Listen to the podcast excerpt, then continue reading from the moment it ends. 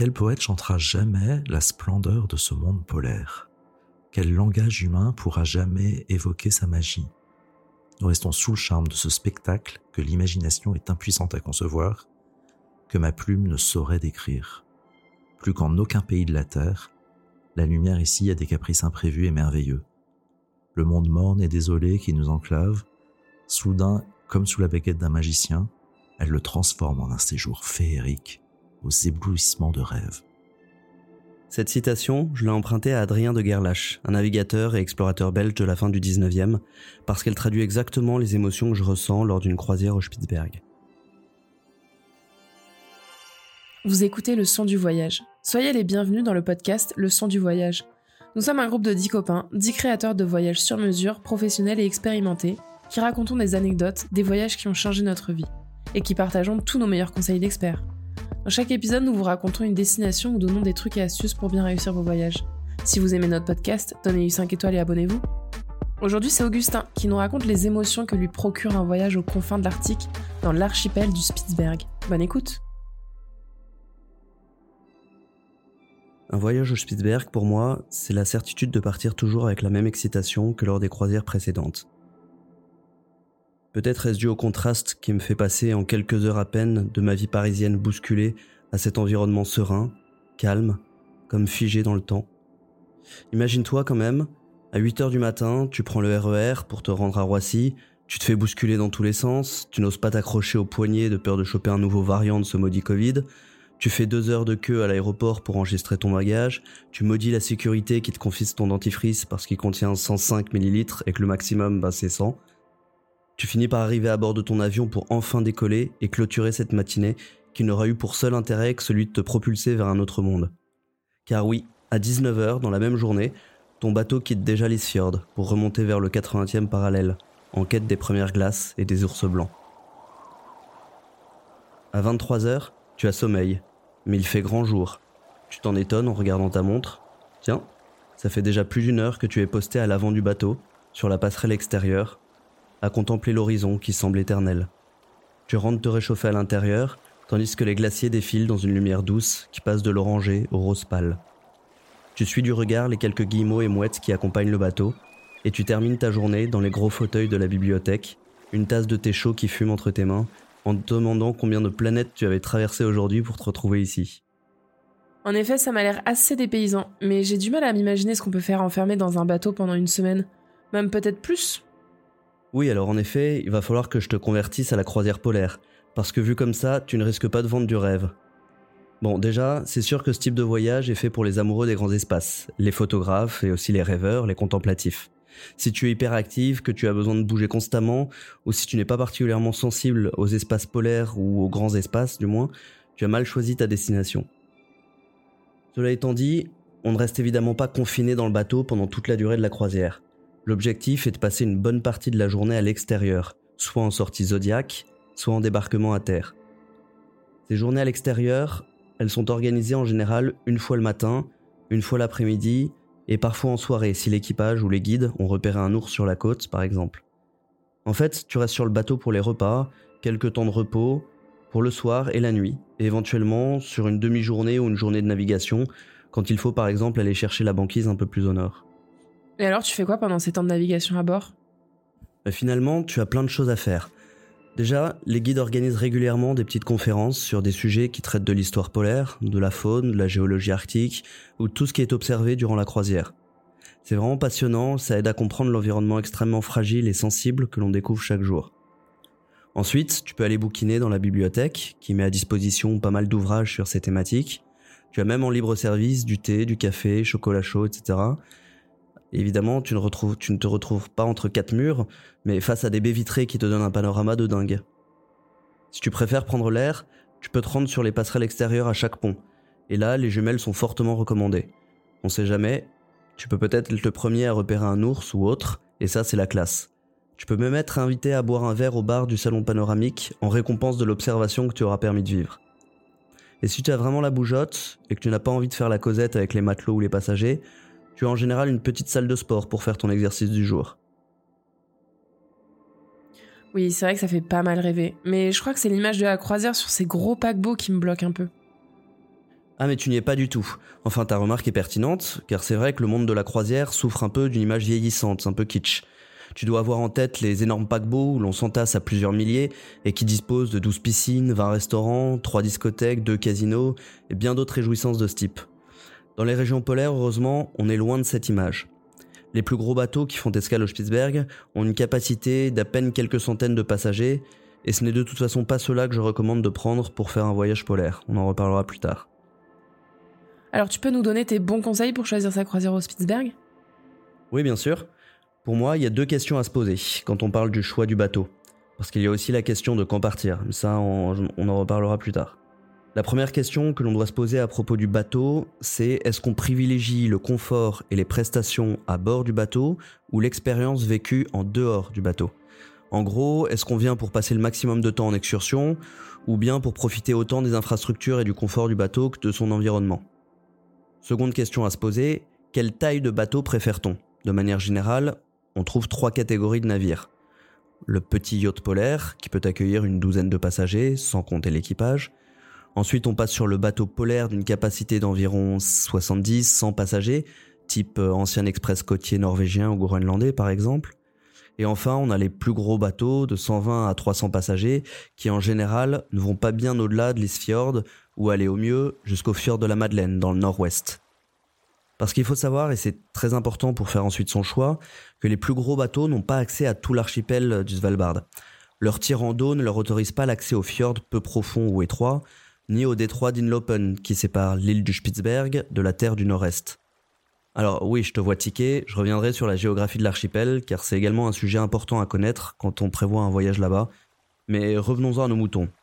Ces gros bateaux ne sont souvent pas autorisés donc à jeter l'ancre dans les baies et dans les criques protégées, et n'ont pas non plus la capacité de faire débarquer tous leurs passagers sur une seule rotation lors d'une sortie zodiaque, et ça a son importance, parce que du coup, ils sont obligés de prévoir deux rotations, et donc par la force des choses, chaque passager passera deux fois moins de temps dehors que les passagers d'un bateau de 100 passagers ou moins, qui eux disposent des autorisations et d'un nombre de zodiacs suffisant pour faire débarquer tout le monde en même temps. Et rassure-toi, quand tu as 6 ou 7 zodiacs à l'eau qui se dispersent dans ces immensités, t'as vraiment pas l'impression de foule. Bref, tu l'auras compris, cette dernière catégorie des gros bateaux, je la recommande pas vraiment. Entre les deux premières, c'est assez subjectif. Certains voyageurs redoutent les embarcations de 10 ou 12 passagers, de peur de tomber sur un groupe qui ne leur plairait pas vraiment, et préfèrent se mélanger à plus de monde à bord. Au contraire, d'autres vont préférer l'intimité et l'exclusivité d'un petit bateau, qui a en plus l'avantage d'aller à peu près partout, mais moins vite. Certains croisiéristes privilégient le luxe de leur bateau au détriment du temps passé en excursion, car ils ont la clientèle pour, quand d'autres misent davantage sur l'observation des paysages et de la faune. Question de priorité. Oui, tiens, justement, quelle faune vient-on observer au Spitzberg? Bah, alors, bien évidemment, l'ours polaire, c'est la star de l'Arctique. Et l'archipel du Svalbard en compte entre 2 et 3 000. Pour info, la population mondiale de l'espèce est estimée à quelque chose comme 30 000 individus. Donc la grande majorité des visiteurs du Spitzberg vient pour rencontrer l'ours blanc dans son environnement naturel. Et il faut bien avouer qu'il n'y a rien de plus beau qu'observer un ours évoluer sur sa banquise. Mais même avant de l'avoir trouvé, le frisson de le chercher aux jumelles ou même à l'œil nu fait partie de l'excitation d'un tel voyage. On cherche une petite tache jaunâtre au milieu des effleurements de roches ou de glace, et dès que quelqu'un a repéré un individu à poil long, bah, le capitaine du navire met immédiatement le cap dans sa direction pour s'en rapprocher, sans le déranger. Sur la terre ferme, on peut rencontrer des renards polaires et des rennes, assez communs sur ces terres arctiques. Les mammifères marins sont aussi très présents. Si les plus grosses baleines ont quasiment disparu suite à une chasse excessive, on retrouve encore régulièrement des petits rorquals, des belugas, plus rarement des orques et des narvals. En revanche, on est quasiment sûr de croiser des colonies de morses, des phoques barbus, des phoques annelés, la propre préférée de l'ours. Au Spitzberg, les colonies d'oiseaux font le bonheur des ornithologues, notamment sur les falaises d'Alkefielet, où l'on a recensé certains étés jusqu'à 60 000 couples de guillemots. Alors imagine-toi simplement à bord d'un petit zodiaque à venir te poster sous ces falaises.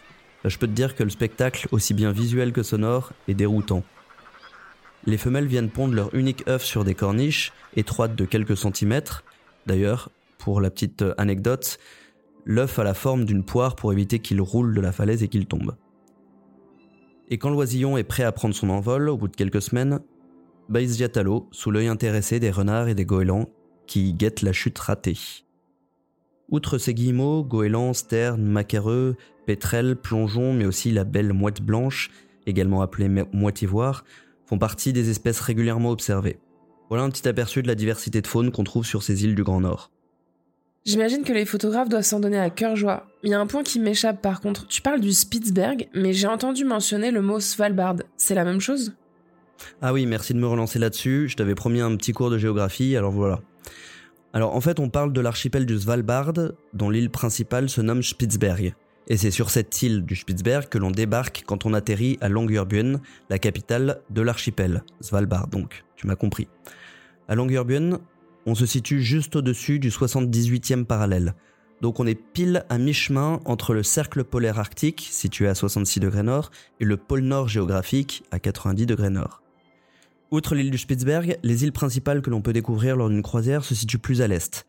La terre du nord-est, séparée de l'île du Spitzberg par le détroit d'Inlopen, où l'on trouve les falaises d'Alkefielet, les îles de Barents et de Edge, au sud du détroit d'Inlopen, et la très convoitée île Blanche, appelée Gvitoya, qui est située au-delà du 80e nord, à l'extrémité est de l'archipel. Je dis convoitée car c'est un peu l'île mystérieuse, difficilement accessible car souvent prise par les glaces, mais elle est souvent le repère de nombreux ours attendant la formation de la banquise pour aller chasser. Je fais un mini aparté sur l'histoire du Spitzberg, mais vraiment mini car il y a beaucoup à dire. La découverte officielle de l'archipel revient à William Barents, un navigateur hollandais, en 1596. Au XVIIe et XVIIIe siècle, juste après donc, les îles furent convoitées pour la chasse à la baleine, mais également pour l'exploitation arctique. On retrouve donc encore à certains endroits quelques vestiges de stations baleinières, mais les vestiges les plus marquants sont certainement ces cités minières russes du XXe siècle, devenues villes fantômes, à l'instar de Pyramidon, où l'arrêt définitif de l'extraction du charbon en 98 a conduit à l'abandon soudain de la ville par la population. Bon, merci pour ce super résumé d'histoire géo. Mais pour en revenir à nos croisières, on a l'occasion de visiter tous ces endroits en un seul voyage? Mais c'est une excellente question à laquelle je vais te répondre avec le mot d'ordre d'une croisière d'exploration polaire, adaptabilité. Il faut se rendre compte qu'on est sur une zone polaire et que la météo des glaces, c'est le paramètre presque le plus important lors d'une croisière, car il détermine réellement l'itinéraire possible. Et si les dérèglements climatiques que nous vivons bousculent toute prévision météo, on peut encore à peu près se fier à ces infos très générales. Le printemps polaire, mai-juin, permet de voir le Spitzberg avec quelques manteaux de neige, mais les glaces ne sont pas loin de la côte nord et ne permettent pas toujours d'atteindre la terre du nord-est, encore moins l'île Blanche. Le tour complet de l'île du Spitzberg n'est pas toujours possible à ce moment-là. De début juillet à mi-août, la neige a disparu quasi totalement, il faut en général aller chercher la banquise au-delà du 80e parallèle, mais les glaces bloquent encore l'accès à l'île Blanche. En revanche, le détroit d'Inlopen se dégage progressivement des glaces, laissant la possibilité de faire le tour du Spitzberg. À partir de mi-août, le retrait de la banquise permet, d'une année à l'autre, l'accès à cette île reculée de l'île Blanche. C'est la raison pour laquelle la durée des croisières qui partent à cette période-là est souvent plus importante que sur les mois précédents, car il faut plus de temps de navigation pour s'y rendre. Pour résumer, les croisières sont généralement plus longues sur la fin de l'été et permettent donc d'aller plus loin grâce aux routes maritimes dégagées de glace. Sur le printemps et début d'été, on sera davantage dépendant de ce paramètre pour fixer son itinéraire. Quoi qu'il en soit, un itinéraire donné en brochure sur une croisière au Spitzberg ne peut jamais être garanti. Il est toujours adapté au jour le jour par le commandant de bord et le chef d'expédition. D'ailleurs, en fin de journée, il est de coutume de rassembler les passagers pour faire un point sur l'itinéraire prévisionnel du lendemain en regardant la carte des glaces tous ensemble. Ah oui, je vois. Donc en fait, faut être prêt à ne pas du tout suivre l'itinéraire prévu. Mais du coup, on peut aussi s'attendre à ne voir aucun ours?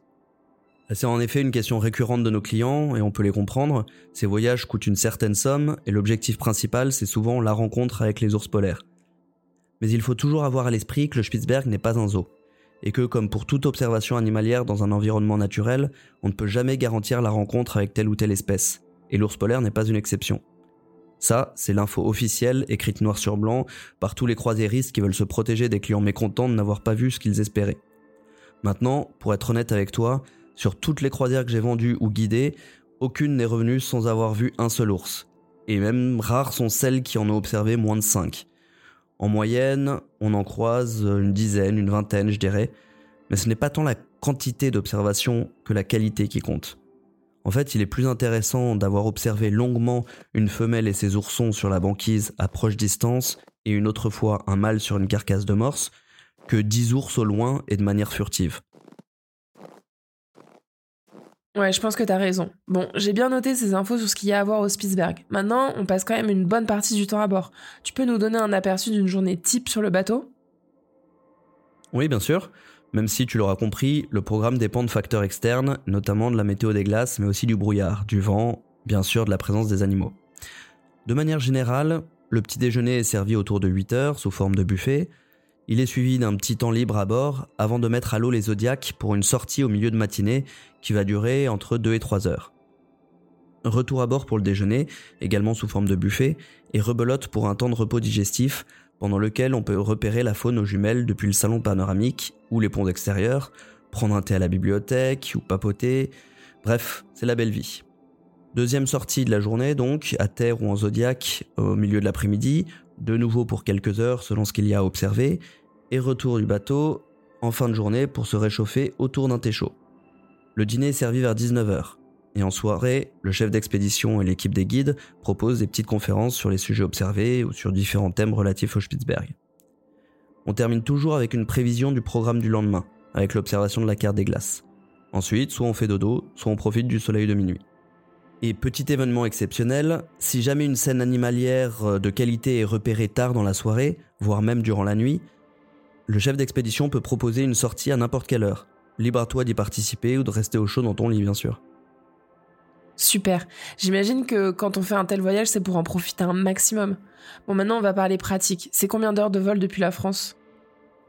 Environ 5 heures sur un vol direct depuis Paris, quand il s'agit d'un vol charterisé par le croisiériste. Évidemment, ça c'est le top. Il y a un décalage horaire? Aucun. Quel budget à prévoir? Euh, Comme tu t'en doutes, je vais te répondre, ça dépend. Alors de quoi ça dépend vraiment? Bah Déjà de la durée du voyage. Euh, Quand on fait une croisière de 8 jours, c'est évidemment pas le même prix qu'une croisière de 12 jours. Une croisière au Spitzberg dure en moyenne entre 7 et 12 jours sur place. Ensuite, ça dépend de la taille du bateau. Tu te doutes bien que si tu prends un bateau de 12 places ou un bateau de 200 places, à niveau de confort égal, ben le coût par passager sera pas le même. Et enfin, ça dépend justement du confort du bateau, standard ou luxe? Alors, comme je sais que tu attends quand même quelques chiffres, je vais te répondre qu'il faut compter au minimum 5-6 000 euros pour une semaine sur un bateau autour de 150 passagers, confort basique, plutôt autour de 8-9 000 euros pour 10 jours sur un bateau de moins de 100 passagers, et euh, à partir de 10 000 euros sur un petit bateau luxueux de 12 passagers pour une croisière de plus de 10 jours. Ah ouais, ça fait quand même un beau budget. Ouais, ça c'est sûr, je peux pas te le nier. Cela étant dit, ce sont des prix tout inclus au départ de Paris. Tu n'auras donc plus rien à régler sur place, si ce n'est les pourboires pour l'équipage et les guides. Et je peux te garantir que l'expérience vécue dans cet environnement vaut vraiment le coup pour que tu casses ta tirelire. Et il faut bien savoir qu'un voyage en Arctique, euh, le prix que tu payes euh, va aussi dans les, associations et les programmes de protection de la nature. Les droits de séjourner et d'amarrer euh, dans chaque baie coûtent assez cher et c'est ça que tu vas payer lors de ton voyage. Au son du voyage, on est très branché tourisme responsable. On entend beaucoup de critiques à l'encontre des croisiéristes, notamment ceux qui prônent la protection de l'environnement, tout en envoyant des gros bateaux vider leur CO2 dans ces régions polaires fragiles. Ouais, c'est en effet un sujet sensible et tu fais bien de l'aborder ici. Comme j'expliquais en début d'interview, la croisière souffre d'une image renvoyant au tourisme de masse, polluant et dénaturant le paysage. Mais on a trop souvent tendance à mettre dans le même bateau, c'est le cas de le dire, la marine marchande, c'est-à-dire les navires commerciaux destinés au transport de marchandises, qui sont plus de 50 000 aujourd'hui hein, sur toutes les mers du monde, et les bateaux de croisière destinés au tourisme, qui eux tournent autour de 320 bateaux. Et parmi ces 320, on compte les bateaux d'expédition, utilisés notamment pour aller vers les pôles, qui eux ne sont que 35 à naviguer, ce sont des chiffres de 2019, et ces 35 fonctionnent tous au fioul léger. Donc déjà, on s'aperçoit que matraquer le tourisme de croisière d'expédition, c'est s'en prendre à 35 petits bateaux consommant du fioul léger par rapport à plus de 50 000 gros porteurs utilisant du combustible bien plus polluant. Ensuite, il y a le critère de sensibilisation, qui peut paraître prétentieux pour certains, mais qui existe vraiment quand on sait à quel point un tel voyage nous transforme, jusqu'à transformer non seulement notre regard sur la planète et l'environnement, mais aussi nos habitudes de vie. Je dis pas qu'il faut nécessairement aller en Arctique pour développer une conscience écologique, mais plutôt que celle-ci peut naître plus facilement suite à une croisière dans ces régions. Par ailleurs, il est important de bien choisir sa compagnie de croisière en fonction de son implication dans les programmes de protection de l'environnement. Par exemple, en Arctique, c'est l'AECO, une association professionnelle qui se consacre à la gestion d'un tourisme responsable, sécuritaire, respectueux de l'environnement, en s'efforçant d'établir une réglementation commune aux compagnies de croisière qui se rendent dans ces régions. Par exemple, l'AECO va déterminer et imposer les distances d'approche maximales face à un ours, face à un morse ou face à un front de glace. Ou encore éditer un petit guide de comportement à adopter face à la faune ou aux populations locales. C'est aussi elle qui va donner l'accord au bateau d'ancrer dans telle ou telle baie, avec un nombre très limité d'occupants par nuit, selon les sites. Donc c'est pas mal de choisir une compagnie de croisière euh, qui souscrit à cette association AECO euh, plutôt que des compagnies qui ne souhaitent pas euh, s'y attacher et qui du coup font un petit peu n'importe quoi sur les territoires sensibles et fragiles de l'Arctique. Et enfin, comme le podcast s'appelle Le son du voyage, il y a un son qui est resté dans tes oreilles? Euh, je pense probablement que c'est celui des 60 000 couples de guillemots euh, sur la falaise d'Alkefielat. Euh, quand t'es dans ton petit zodiaque et que t'es posté juste au pied de ces falaises, ça fait un bruit et ça résonne de manière juste incroyable. Je te laisse écouter.